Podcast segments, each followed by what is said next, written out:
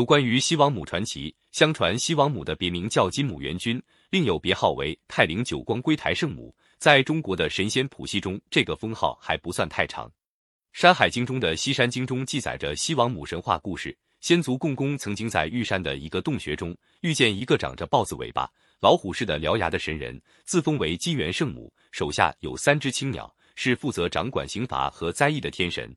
这个金元圣母就是西王母了。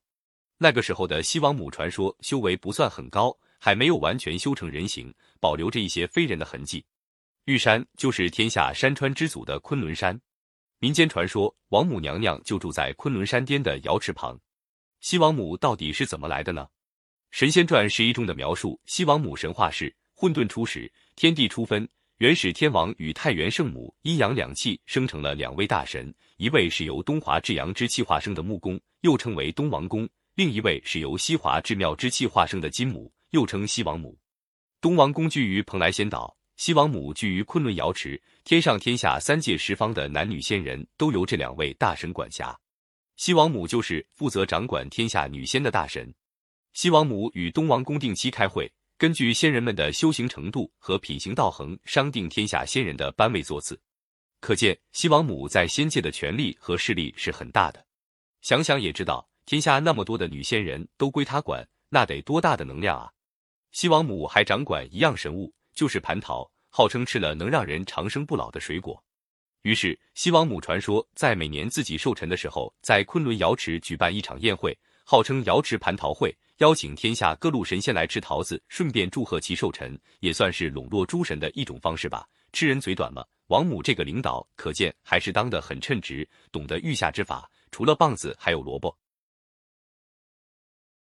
后来估计随着修行的提高。西王母的外貌也发生了巨大的变化，起码不应该再像是《山海经》中描述的豹子尾巴、老虎獠牙一样了。于是才有了西王母和周穆公故事。严格的说，周穆公算不上是一个负心汉，当了五十多年的人间帝王，富贵荣华估计也是享受的够了。于是开着豪华马车去泡女神，给西王母送上了价值不菲的礼物，得以在瑶池的宫殿中过了三天。这三天真的是抵死缠绵，羡煞旁人。